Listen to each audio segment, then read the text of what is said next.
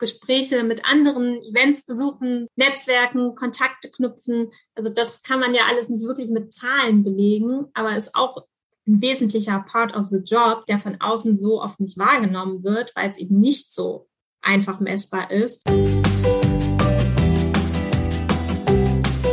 Herzlich willkommen zu einer neuen Folge von meinem Podcast PR Karussell, der Podcast für Public Relations und Co. Es geht um alles, was zu der Welt der Public Relations dazugehört. Und die ist so bunt wie ein Karussell auf der Kirmes. Und es geht genauso auf und ab.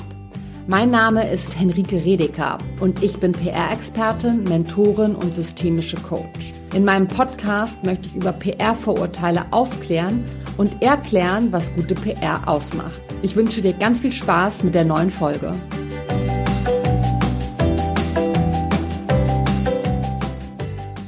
Ja, herzlich willkommen zu einer neuen Folge von PR Karussell. Es geht heute wieder um ein Thema, was mir sehr am Herzen liegt, wie ihr ja auch schon wisst. Es geht um das Thema Wertschätzung und ich habe in der ersten Staffel ja schon mal eine Folge dazu gemacht und ich habe mir jetzt vorgenommen, in jeder Staffel einfach eine Folge dazu zu machen, weil ich es einfach super wichtig finde und auch finde, dass darüber mehr gesprochen werden muss. Ich habe heute auch eine ganz besondere Gästin hier, auf die ich mich sehr, sehr freue.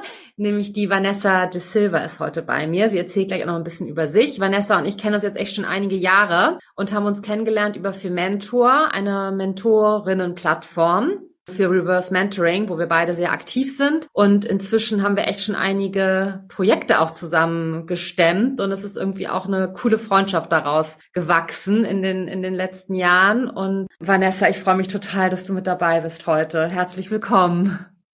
Vielen Dank für die Einladung, liebe Henrike. Ich freue mich auch total, dass ich heute dabei sein darf und natürlich auch auf den Austausch mit dir zu diesem wichtigen Thema.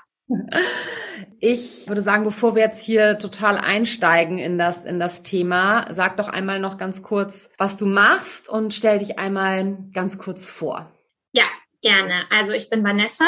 Ich bin Head of Communication bei der französischen Skincare-Brand Caudalie und verantworte da die Themen PR, Influencer, Media und Markenkooperationen. Und bevor ich in-house auf Unternehmensseite gewechselt bin, war ich mehrere Jahre in großen PR-Agenturen, unter anderem in München und in Düsseldorf und auch da schon im Bereich Beauty und Lifestyle-PR. Und während des Studiums habe ich meine ersten Erfahrungen im Bereich Kommunikation bei L'Oreal gesammelt. Also daher wusste ich dann schon ziemlich früh, dass das die Welt ist, in der ich mich sehe und dass das der Bereich ist, der mir Spaß macht. Und ähm, mein privater Ausgleich zum Job ist das Reiten. Also einmal die Woche, immer sonntags habe ich eine Reitbeteiligung und ein Pferd, um das ich mich kümmere. Ja, da bin ich immer sehr neidisch, wenn ich bei dir bei, bei Instagram immer die schönen Bilder sehe. Ich bin ja auch früher viel geritten, hatte ja sogar ein eigenes Pferd. Ja, da bin ich immer ganz neidisch. Aber zurück zum Thema Wertschätzung. Da diskutieren wir, ja, PR-Leute, sage ich jetzt mal, ja echt viel drüber, was PR-Arbeit eigentlich wert ist, weil es auch immer super, ja, herausfordernd, sage ich jetzt mal, für auf meiner Seite, ne, wenn ich jetzt so Agenturseite oder Freelance-Seite es ist immer sehr herausfordernd, das zu erklären, was PR eigentlich auch wert ist. Und auf deiner Seite ja bestimmt auch, ja, warum, wie, wie du intern das kommunizierst, ne, was, äh, wofür PR eigentlich da ist und was man damit auch, ja, auch irgendwie erreichen kann. Aber wie misst man das Ganze, ne? Und wir haben uns jetzt vorgenommen, das so ein bisschen sachlicher, sage ich jetzt mal, anzugehen und zu gucken, wie wir das so, ja, was für Zahlen eigentlich dahinter stecken, ja, und wie man das eigentlich alles irgendwie auch so ganz gut ganz gut aufbereiten kann, um eben dieses Thema PR messbar zu machen und so auch, ja, vielleicht sage ich jetzt mal so denen, die manchmal sagen so, ja, was bringt das alles eigentlich, ne, das auch mit Zahlen, Daten und Fakten zu hinterlegen. Und deswegen ähm, kommen wir dann auch direkt zu den berühmten Clipping Reports. Ja, alle, die in der PR arbeiten, denken vielleicht an viele, viele Stunden äh, zurück, die sie schon Clipping Reports gemacht haben. Aber genau, vielleicht noch mal an dich auch jetzt die Frage, warum ist das Reporting eigentlich so wichtig? Also ein Reporting ist ja immer der Beleg der eigenen Arbeit. Und es ist wichtig, um die Ergebnisse sichtbar zu machen, so wie du das gerade schon gesagt hast, aber auch um Learnings abzuleiten und Analysen für kommende Aktivitäten zu ziehen. Und dementsprechend gehört für mich ein, zu einer Aktivierung, ähm, dass die nicht mit der Veröffentlichung aufhört, sondern mit der Analyse. Und Reportings sind auch immer wichtig für andere Abteilungen im Unternehmen oder auch für den Vertrieb und für die Geschäftsführung, Denn gute PR dient ja auch weiteren Touchpoints, da sie die Markenbekanntheit erhöht und dadurch auch Sales unterstützen kann. Und vielleicht noch eine kleine Ergänzung, weil du es auch angesprochen hast. Wenn man zum Beispiel in der Agentur ist, ist der Kunde vielleicht auch jemand, der nicht aus der PR kommt. Deswegen lagert er es ja aus. Und da ist es dann auch super wichtig, dass man ja ein Verständnis schafft und durch das Reporting die Ergebnisse der Arbeit so ein bisschen greifbarer macht. Ja, ich merke jetzt gerade, ich rede mich wahrscheinlich in dieser Podcast-Folge um Kopf und Kragen, weil ich mache nämlich gar keine Reportings mehr. Das aus verschiedenen Gründen. Hauptsächlich, ja, weiß ich auch gar nicht so genau. Ich glaube, weil es mich einfach so krass nervt, Reportings zu machen. Aber gut, was gehört denn so ein Report rein?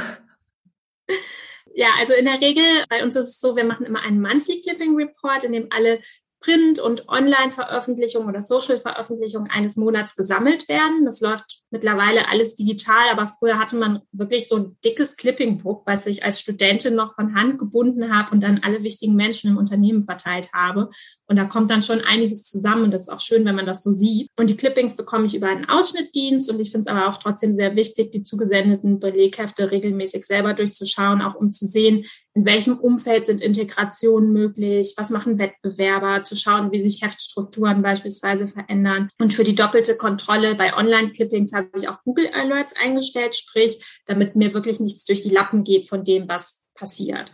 Und neben den Monthly Reportings machen wir zum Abschluss von wichtigen Kampagnen auch ein Reporting. So kann man dann auch die Erfolge von verschiedenen Kampagnen zueinander benchmarken und in Vergleich setzen. Und in beiden Fällen kommt neben den kumulierten Veröffentlichungen, also quasi die Scans der Clippings, auch immer noch eine Auswertung von quantitativen und qualitativen KPIs in den Report. Also KPIs sind die Key Performance Indicator, die Zahlen die ich mir genau angucke, schwarz auf weiß. Bei uns ist das dann in einer umfassenden Excel-Liste und besonders wichtige Kriterien oder KPIs sind für uns beispielsweise der EMV, das ist der Earned Media Value, also der Gegenwert der redaktionellen Veröffentlichung im Vergleich zum Anzeigenpreis. Und dann werden auch Faktoren wie die Größe der Veröffentlichung, die Qualität der Medien, die Reichweite abgebildet und bewertet. Und ins Reporting kommen dann eben auch die Online- und Social-Media-Veröffentlichungen. Und da sind besonders wichtig zum Beispiel Zahlen wie Engagement Rates, auch EMV oder die Potential Reach Audience. Das sind dann quasi so diese ganzen Hard Facts. Und ähm, einzelne Highlight-Clippings oder besonders große und wichtige Veröffentlichungen teile ich aber auch tagesaktuell oder separat vom Reporting in sogenannten Cover Notes. Beispielsweise, wenn ein großes Interview mit unserer Gründerin in einem tollen Titel stattgefunden hat, dass sie das direkt kriegt und dass das nochmal separat heraussticht. Und sowas wird dann auch sehr gerne von ihr geteilt, zum Beispiel über Social Media und ist eben auch nochmal ein Punkt, ja, durch dieses separate Herausstechen eine Wertschätzung für die eigene Arbeit zu generieren. Und von Agentur zu Agentur oder Unternehmen zu Unternehmen unterscheiden sich die Reportings aber auch immer ein bisschen. Ja, das glaube ich auch. Da findet dann auch jeder und jede so seinen eigenen Weg. Also ich hoffe, jetzt haben alle hier die Stifte gezückt und hier bei Vanessa fleißig mitgeschrieben, weil da jetzt schon so viele super wertvolle Tipps auch, ja, auch drin waren, ja, was man irgendwie nutzen kann. Und du hast es vorhin jetzt ja eben schon mal angerissen, ne, für wen so ein Reporting auch wichtig sein kann und ja, warum man das überhaupt macht. Da finde ich zum Beispiel, das ist auch jetzt gerade bei mir, ich habe ja viele Gründerinnen, die ich betreue, ne, es ist halt wahnsinnig wichtig, gerade wenn man so an InvestorInnen rantreten möchte, ne, dann ist es immer mega gut zu wissen, okay, was sind meine Zahlen, welche Veröffentlichung hatte ich und so weiter. Aber vielleicht magst du auch nochmal das ergänzen, was du da sehen würdest, war, ähm, für wen es wichtig ist. Ja, genau. Also intern wird das bei uns an die Top-Management-Ebene weitergegeben, zum Beispiel die Gründer, die in Paris sitzen und die Geschäftsführung. Bei Agenturseite ist das dann meistens der Kunde. Und wie gesagt, das ist ja nicht immer so klar greifbar PR wie in anderen Disziplinen. Daher ist das Reporting eben hilfreich für die Aussagekraft, um die eigene Arbeit zu highlighten. Und aber auch unterstützend für andere Fachbereiche kann Reporting sehr gute Einblicke geben. Also Beispielsweise auch, dass der Außendienst informiert ist, wenn es besonders große Interviews gab oder wichtige Empfehlungen oder dass man in der Boutique auch gerne Hefte auslegt mit prominenten Clippings und dass dadurch dann auch nochmal zusätzliche Sichtbarkeit am Point of Sale entsteht. Ja, sowas ist natürlich auch wichtig, vor allem früher, als es noch keine, noch kein Social Media gab, ne? Da äh, haben wir, ja, haben auch gerade jetzt in der Agentur, haben dann die Kundinnen angerufen und gefragt, ja, wo gibt's das denn, ne? Und sind auch teilweise ja mit den, mit den Heften irgendwie in die Boutique gekommen und haben gesagt, ja, ich habe hier irgendwie das Serum gesehen, wo kriege ich das denn hier, ne? In welchem, in welchem Regal steht das denn hier sozusagen, ne? passiert tatsächlich auch heute noch bei uns. Ja. Gerade wenn man so eine etwas ältere Verwenderschaft hat, dann kommt da gerne noch der Ausriss aus der Brigitte oder der Gala. Ja, also es ist auf jeden Fall auch totaler Social Proof, ne? Wenn man äh, und gerade wenn man es dann so geballt in dem Clipping Report hat, dann macht das schon einiges her. Und ich kann nur sagen, es ist genau so viel Arbeit, wie sich das jetzt gerade anhört. Ja, also es ist halt einfach wirklich, das zusammenzustellen, das auszurechnen. Ich weiß nicht, wie viele Clipping Reports ich in meinem ja in meinem äh, in meinem Leben schon gemacht habe. Da fällt mir eine kleine Anekdote ein. Meine Freundin Anna Marie und ich, wir waren vor 20, ja fast 20 Jahren in New York, haben da Praktikum gemacht in der PR-Agentur und die haben auch immer äh, natürlich viele Clipping Reports gehabt. Die hatten massig Kunden und da war es nämlich immer so, dass die zu uns gesagt haben wenn wir dann zum Kopierer sind mit den ganzen Clippings unterm Arm, ne, haben sie gesagt so, ach ja, komm hier, ihr macht die Reportings und dann haben sie so gesagt so, because we know you are really good at it. Und wir dachten immer nur so, ja klar, ne, so irgendwie typisch, ja, die Deutschen werden dafür, ja, sie haben irgendwie so den Ruf, ganz genau zu sein und dann haben wir da immer irgendwie die Clippings kopiert. Aber genau, diese ganze Arbeit, es gibt ja gibt ja heutzutage echt diese Ausschnittdienste, die du gerade schon erwähnt hast, aber auch andere coole Tools. Und wir zwei haben uns darauf geeinigt, dass wir auch eine dritte Person heute zu Wort kommen lassen, nämlich die Sarah Amler von A-Clip. Das ist ein, ja, ein ganz cooles Tool, ähm, mit dem man auch Clipping Reports erstellen kann und das hören wir uns jetzt einmal kurz an. Ja, herzlich willkommen, liebe Sarah. Ich freue mich total, dass du dir die Zeit nimmst, uns hier mit deinem ja, Expertinnenwissen nochmal zu bereichern und uns nochmal ein paar Einblicke zu geben in das, was ihr macht. Ich habe ja gerade schon so ein bisschen was darüber erzählt, aber bin jetzt total gespannt, was du noch ergänzen möchtest und freue mich, wenn du dich einmal kurz vorstellst, wer du bist und was du so genau machst und dann steigen wir nochmal ein, was ihr bei A-Clip alles so macht und könnt. Ja, genau. Hallo. Ich freue mich sehr, hier zu sein in deinem Podcast. Bin ja selber großer Fan von deinem Podcast. Deswegen ist es für mich eine sehr große Freude und Ehre, heute hier sein zu dürfen. Ja, vielleicht kurz zu mir. Ich bin die Sarah, wie du schon erwähnt hattest. Bin jetzt seit fast drei Jahren bei A-Clip und verantworte da das ganze Thema Marketing und After Sales. Und vielleicht auch kurz zu A-Clip. Wir sind ein, zumindest äh, in der PR-Branche, relativ kleines Startup. Uns gibt seit drei Jahren. Gegründet wurden wir von den drei Gründern Raphael, Michael und Sascha. Und wir haben eine PR-Reporting-Software entwickelt, die dabei helfen soll, die PR-Analyse und eben das Erstellen von Clipping-Reports deutlich zu erleichtern. Ja, als ich euch auf euch gestoßen bin, beziehungsweise ihr seid ja sogar auf mich gestoßen, ja, habt mich genau. da wart ihr, glaube ich, noch gar nicht, oder seid ihr so gerade äh, gelauncht quasi. Da habt ihr mit ein paar ja, Menschen aus der PR-Branche Gespräche geführt und ich dachte nur so, oh mein Gott, wie mega gut, ja, weil dieses, also gerade für mich ist auch dieses Thema Zahlen und Reportings war immer total ja, habe ich immer so von mir weggeschoben, ja, und war yeah. auch, die andere gemacht haben, die da auch tatsächlich Bock drauf hatten weil es für mich echt, ja, einfach total Pain ist. Also ich mag es überhaupt nicht gerne und ich dachte so, okay, cool, da sind welche, die das für dich machen. Und ja. vielleicht magst du noch mal so ein bisschen erklären, ja, wie ihr das, äh, wie ihr das macht und wie ihr sozusagen ja die Erstellung von Reportings, ja, die ja sehr wichtig sind bei uns ähm, in der in der in der PR-Welt und Analysen, wie ihr das quasi uns erleichtern könnt. Ja, super gerne. Also total witzig, weil auf die Reaktion stoßen wir tatsächlich super, super häufig. Ganz oft sprechen wir auch irgendwie mit Agenturinhabern oder mit Senior PR-ManagerInnen äh, die irgendwie sagen, wo wart ihr vor zehn Jahren, als ich in meiner Volontärzeit war und die ganze Zeit irgendwie oh, ja. erstellen musste und am Scanner gestanden bin und keine Ahnung. Deswegen super witzig. Genau, wie macht A-Clip das? Also es ist ja so, dass die PR-Welt immer so ein bisschen komplexer wird. Kommen immer mehr Kanäle dazu. Früher war es hauptsächlich Print, vielleicht noch Radio, für die ganz Großen noch TV. Da gab es weder viele äh, KPIs, noch war es irgendwie super, super schwierig, den Überblick zu behalten. Heute wird die ganze Landschaft aber ja immer komplexer. Es kommen immer neue Kanäle dazu, verschiedene Social-Media-Plattformen, Online, Podcast, Newsletter. Mhm. Natürlich hat man dadurch viel, viel mehr Erwähnungen. Man hat viel, viel mehr KPIs, die einem zur Verfügung stehen. Da ist es viel schwerer, den Überblick zu behalten. Und in A-Clip kann man eben alle diese Daten einpflegen. Zum einen aus allen Kanälen, auch länderübergreifend.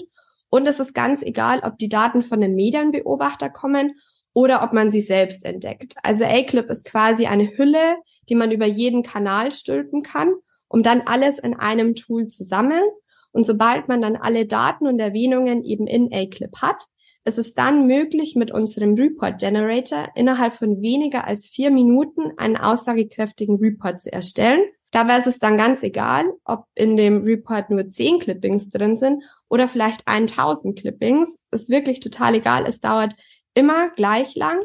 Und man kann dann eben einen PowerPoint-Report erstellen zum Beispiel wo dann wirklich die ganzen Bilder drin sind, die Daten, verschiedene Grafiken, also so ganz klassisch, wie man das kennt.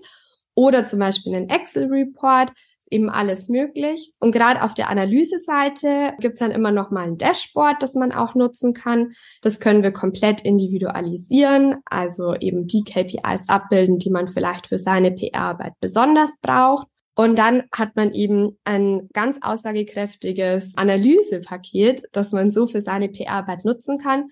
Und dann ist es uns immer ganz wichtig zu betonen, dass es dann eben auch genutzt werden soll für die Optimierung der PR, weil man mit den Daten eben die Möglichkeit hat, PR ähnlich wie Marketing datenbasiert zu optimieren, um nochmal zu gucken, wo muss ich ein bisschen mehr machen, in welche Richtung sollte ich verstärkt gehen, welche Maßnahmen haben wirklich was gebracht.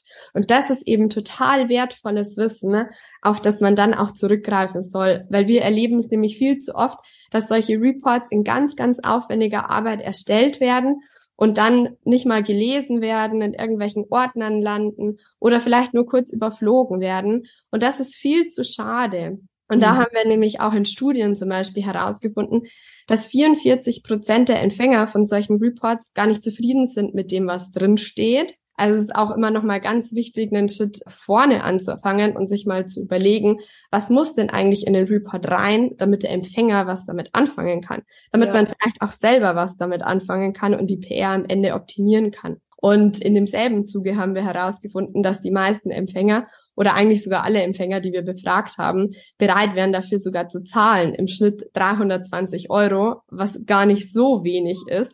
Mhm. Wenn man mhm. sich mal überlegt, wie viel den Empfängern so ein aussagekräftiger Report am Ende tatsächlich auch wert wäre, um daraus dann die PR optimieren zu können. Ja, ja, also ich, wie gesagt, ich finde es ich find's total cool und wir arbeiten ja auch schon mit euch zusammen. Ne? Ich unterstütze ja meine Freundin Antonia bei ALPR. Genau. Kunden bei euch, das habe ich ihr damals sehr ans Herz gelegt und wir finden es auch wirklich richtig, richtig gut.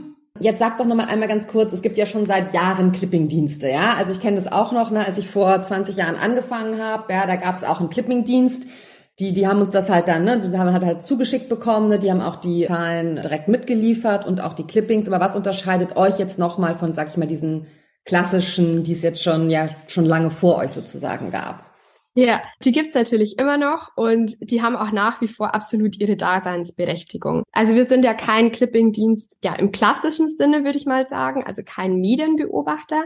Das mhm. heißt, ähm, wir scannen nicht die einzelnen Medien ab, Print, Online, Radio, was auch immer und suchen nach den Clippings, sondern wir sind eher ein Tool, das eben alle Kanäle vereint. Aktuell gibt es nämlich kein Tool, das für alle Kanäle die perfekte Abdeckung bietet. Das heißt, es gibt niemanden, der in Print absolut top ist, in Online, in Newsletter, in TV, in Radio, in allem, was es so gibt, sondern es gibt meistens immer einzelne Medienbeobachter, die einen oder zwei Bereiche richtig, richtig gut machen. Und in unserer Software kann man eben die dann alle vereinen, um für jeden Kanal das Beste zu nutzen und vielleicht auch einzelne Kanäle selber zu monitoren, also selber zu gucken, wo erscheine ich, was wird über mich berichtet und das eben alles in einem Tool zu vereinen. Und dann ist natürlich noch unser großer Vorteil, dass A-Clip nicht one size fits all ist, sondern wir haben eben die Möglichkeit, unser Tool immer auf den jeweiligen Use Case anzupassen. Das heißt, wir schauen immer gemeinsam mit dem Kunden, was genau brauchen die, wo genau wo wollen sie A-Clip eben einsetzen, was ist wirklich der Pain und passen die Software dann dafür genau an. Und das ist eben was, was uns so ein bisschen einzigartig macht. Wir helfen auch ganz stark bei der Einführung ähm, der Software. Das heißt, wir haben persönliches Onboarding. Ähm, wir haben auch in der App selber nochmal digitale Onboarding-Angebote, die einzigartig sind in der Branche und versuchen so eben gemeinsam mit dem Kunden eine, ein Software-Setup zu entwickeln, das perfekt für den Use Case passt und wo dann eben alle PR-Kanäle, die derjenige nutzt, mit der besten Abdeckung in A-Clip landen, um da eben eine ordentliche PR-Analyse machen zu können. Ja, klingt auf jeden Fall so, als ob wir das alle brauchen können. ja, auf jeden Fall. Du hast jetzt eben schon so viele Sachen aufgezählt und das, das ist, glaube ich, das, was auch jetzt gerade uns als, als, als, also als PR-BeraterInnen auch jetzt gerade so ein bisschen, ja, so die Herausforderung ist, ne, weil du gerade auf, es gibt Newsletter, es gibt Podcasts, es gibt Social Media, es gibt die klassischen Sachen, ne? Was gehört denn bei euch jetzt alles da rein? Also was, was erfasst ihr alles? Ne? Weil ich finde gerade so Podcast, Newsletter und so, ne, das ist ja schon eine Herausforderung. Was, was kommt da bei euch mit, mit rein? Ja, auf jeden Fall.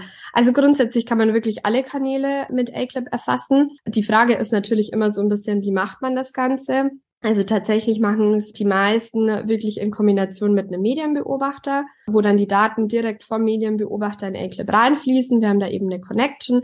Das funktioniert vor allem eben für Print, Online, Social Media, teilweise auch TV und Radio super, super gut. Bei Newsletter und Podcast ist es so, dass die meisten es wirklich ähm, selber monitoren und die Sachen dann wirklich selber eintragen bei uns in A-Clip. Ja, oder man nutzt eben dafür auch einen Monitoring-Dienst. Aber man ist in der Anzahl der Kanäle, wie man über uns verwaltet, wirklich nicht begrenzt. Man kann alle Kanäle, alle denkbaren KPIs abbilden. Es ist alles auf dem Dashboard analysierbar und im Report platzierbar. Da ist man wirklich nicht eingeschränkt. Und was muss ich als Kundin, also was muss ich dann alles genau liefern? Das kommt ganz drauf an. Also wenn man zum Beispiel schon mal mit einem Medienbeobachter zusammenarbeitet, dann muss man den natürlich nicht kündigen, sondern dann kann man den quasi zu A-Clip mitbringen und mit unserer Software verbinden. Dann fließen die Daten da automatisch rein. Man kann aber auch zum Beispiel ähm, über uns einen Medienbeobachter buchen. Wir kooperieren mit verschiedenen Medienbeobachtern, haben aber auch Tools, mit denen wir ja das so ein bisschen selber abbilden können, also quasi das Gesamtpackage über uns buchen. Oder wenn man gar nicht mit einem Medienbeobachter zusammenarbeitet und es auch in Zukunft nicht möchte, dann hat man quasi nur A-Clip und pflegt die Daten selber ein. Also es ist wirklich in Aber verschiedenen... ich selbst gucken zum Beispiel, welche Auflage hat die Couch und das müsste ich dann selbst eintragen. Oder ich sage euch, ihr sollt es machen und ihr habt dann immer die aktuellen Daten. Genau, also tatsächlich ist es so, dass bei Print, Online und Social Media haben wir die Daten. Ah, ja, also okay. bei Print haben wir ähm, von über 25.000 Printtiteln aus der gesamten Dachregion und teilweise sogar von internationalen Medien die Printdaten. Also man pflegt es einfach ein, man gibt nur den Namen von der von dem Printmedium ein und dann erscheinen die Zahlen. Online dasselbe, da ziehen wir uns die Zahlen sogar weltweit, eigentlich von allen Webseiten über die URL erhält man so die Daten und bei Social Media ist es so, dass es auch über die URL vom Post läuft. Die gibt man ein und dann ziehen wir uns eben die Daten aus dem Social Media Post direkt. Also bei den drei Medien ist es tatsächlich so, dass wir die Daten haben und dass es nochmal sehr viel einfacher ist, das Ganze ja. einzupflegen. Ja, klingt auf jeden Fall richtig gut. Ja, vielen Dank, äh, liebe Sarah, für deine tollen Einblicke. Und ja, wir verlinken euch natürlich in den Show Notes. Und ja, vielen Dank an dich. Ja, vielen Dank, dass ich heute hier sein durfte. Vielen Dank für deine guten Fragen und das tolle Gespräch. Es hat mich sehr gefreut. Bin, bin gespannt auf die Podcast-Folge. Ich freue mich schon sehr drauf, sie anhören zu dürfen. Ja, und das Ganze war jetzt hier kein Werbeblock, sondern ich arbeite tatsächlich auch mit iClip zusammen, mit, genau, mit, habe ich ja eben schon erzählt, mit meiner Freundin Antonia. Für ALPR nutzen wir das jetzt schon ein bisschen länger und das ist echt äh, super, weil ich finde ja so, mein absoluter Pain sind echt irgendwie diese Zahlen. Und ich mache auch regelmäßig Fehler. Man sieht immer, wenn es händisch von mir gemacht wird, hatten wir jetzt auch gerade den Fall, dann sind immer irgendwelche Fehler drin. Aber ähm, ja, deswegen ist es ja gut, dass, dass es sowas gibt. Und generell so zu den Reportings, wie kann man das noch nutzen? Äh, ja, du hast gerade schon angesprochen, Social Proof. Also häufig werden redaktionelle Veröffentlichungen ja auch gerne genutzt für Websites oder Social Media Kanäle. weil eine redaktionelle Empfehlung halt immer eine ganz besonders hohe Glaubwürdigkeit hat. Da aber kleines Watchout, also man muss echt gut aufpassen bezüglich Bild- und Nutzungsrechte und sollte daher auch immer Rücksprache mit dem Verlag halten, ob das erlaubt ist, beziehungsweise zu welchen Bedingungen. Beispielsweise, dass man den Titel nennt, das Datum der Veröffentlichung und so weiter, weil man sich sonst auch schnell Ärger einhandeln kann. Und das Gleiche gilt auch für die Nutzung von Logos, zum Beispiel gesehen in und dann der Titel oder ja, Award-Logos, die man natürlich gewonnen haben muss, um damit zu claimen. Und um nochmal auf Reports zu kommen, auch wenn das immer aufwendig ist und I feel you, die Reportings zu erstellen. Du sagtest gerade, die Zahlen waren immer so der Pain, aber es ist auch, finde ich, sehr, sehr spannend, eben wenn man sich das nochmal genau anschaut und man so ein Recap hat von der eigenen Arbeit und dann schauen zu können, okay, was hat das wirklich gebracht? Das hat Sarah ja auch gerade angesprochen. Wo ist noch Potenzial? Was sind so die Learnings? Und ähm, ja, also für mich ist der Report deswegen immer so die Visitenkarte der eigenen Arbeit. Und ich bin da auch immer sehr penibel, passend zu deiner Anekdote, das besonders ordentlich zu machen, weil das natürlich das ist, was sich dann genau angeschaut wird. Und gerade zum Ende des Jahres, wenn die Budgetplanung ansteht, finde ich, da sollte man auch nochmal ganz genau in die Reportings und Analysen schauen, weil man da ja durch die Zahlen dann auch eine sehr gute Argumentationsgrundlage hat. Ja, ja. Also eine Sache will ich jetzt nochmal gerade aufgreifen, was du eben gesagt hast. Da haben wir auch schon ein paar Mal drüber gesprochen. Dieses, was man auch auf Websites oft sieht, dieses bekannt aus, ne? Grazia Harper's Bazaar, Vogue und so weiter, ne? Da wirklich immer drauf achten, auch mit den Verlagen vorher Rücksprache zu halten, bevor man die, die Logos Logos nimmt, ne? Und, und einfach, einfach nutzt. Ich glaube, das ist ein super Tipp und super Hinweis, den du hier eben nochmal gegeben hast. Aber ähm, ja, wir haben jetzt ja viel über Zahlen gesprochen, was ich auch super wichtig finde, obwohl es jetzt nicht so ganz meine Lieblingsbeschäftigung ist. Aber es gibt ja auch noch eine andere Seite, ne, die auch gerade äh, dazu dazu beiträgt, eben Brand Awareness zu schaffen oder auch so ein Imageaufbau. Ne? Also wenn du eine Brand hast, die sehr viel erklärt werden muss, ne, wo es wichtig ist, auch ein Medium zu suchen, wo auch der Platz dafür ist. Ne? Jetzt hast du ja vorhin schon erzählt, ne, so größere Interviews, ne, oder ich finde auch jetzt zum Beispiel bei einem Podcast ist das ja gut, da kann man ja auch viel, viel, viel erklären. Und ich würde hier zum Beispiel auch immer gucken, in welche Nische passt das jetzt, ne? Und welche Fragen man sich da irgendwie auch stellen kann. Ne? Was ist meine Zielgruppe? Wer ist eigentlich meine aktuelle Kundin? Wer ist meine Wunschkundin? Wen will ich erreichen? Ja, vielleicht ist das jetzt gar nicht die, die uns große Zahlen bringt, ne? sondern eher wirklich ein ganz kleineres nischigeres Heft oder ein kleiner Nischenpodcast, der sich aber ganz, ganz speziell um ein bestimmtes Thema dreht. Und da hören dann 100 Frauen zu und von den 100 Frauen kaufen es dann vielleicht sogar die Hälfte, weil es eben so wie die Faust aufs Auge passt. Ne? Ja, ganz genau. Also ich finde auch, man muss Zahlen natürlich immer in Relation setzen und sich vorab, wie du gesagt hast, auch seiner Ziele bewusst sein. Caudalie als Skincare-Brand ist zum Beispiel eine sehr stark inhaltliche und edukative Marke. Daher sind für uns eben auch qualitative Veröffentlichungen sehr wichtig. Und dann ist manchmal less is more, beziehungsweise manchmal findet man auch in kleinen Heften, wie du gesagt hast, eine spitze Zielgruppe und wenn die kongruent mit meiner ist, dann habe ich hier vielleicht eine größere Chance, als wenn ich einen reichweitenstarken Titel habe, aber viele Streuverluste. Und gerade wenn ich ein bestimmtes Thema oder auch ein bestimmtes ja, Wertethema oder einen bestimmten Purpose besetzen möchte, also das passiert heutzutage ja auch mehr und mehr. Und andersrum kann dann aber auch ein Feature in einem sehr bekannten Titel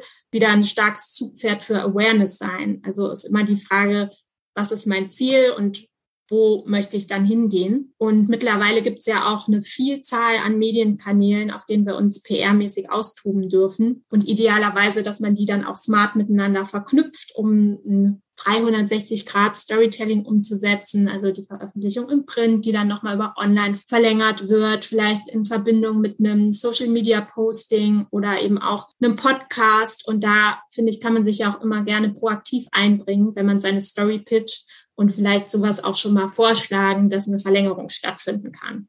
Ja, ja, ist ja auch das, was, was ich immer predige und da werde ich irgendwie auch nicht müde, dass PR eben nicht nur Veröffentlichung in Printmagazinen ist, ne, sondern da gehört einfach wahnsinnig viel mehr dazu Und ja, ich musste auch immer Erwartungsmanagement machen. Ne? Also manchmal bin ich auch gar nicht so, gar nicht so doll involviert, sondern es wird einfach erwartet, ja, ja, Henrike, die pitcht uns jetzt und dann sind wir in ganz vielen Printmagazinen. Aber so funktioniert es eben nicht. Ne? Also man muss auch als PR-Freelancer, ja, muss man auch irgendwie Teil des, des Unternehmens werden, ja, und da irgendwie auch mit, mit reinwachsen. Aber ich schweife jetzt total ab. Wir wollten ja nochmal zurück zum Thema Wertschätzung, ja. Also das würde mich jetzt auch nochmal interessieren, wie du darüber denkst. Wie, ja, wie kann man denn da irgendwie noch PR messbar machen, außer jetzt dieses klassische Print-Clippings, Veröffentlichungen, wo wir ja auch klassische Zahlen dahinterlegen können, ne?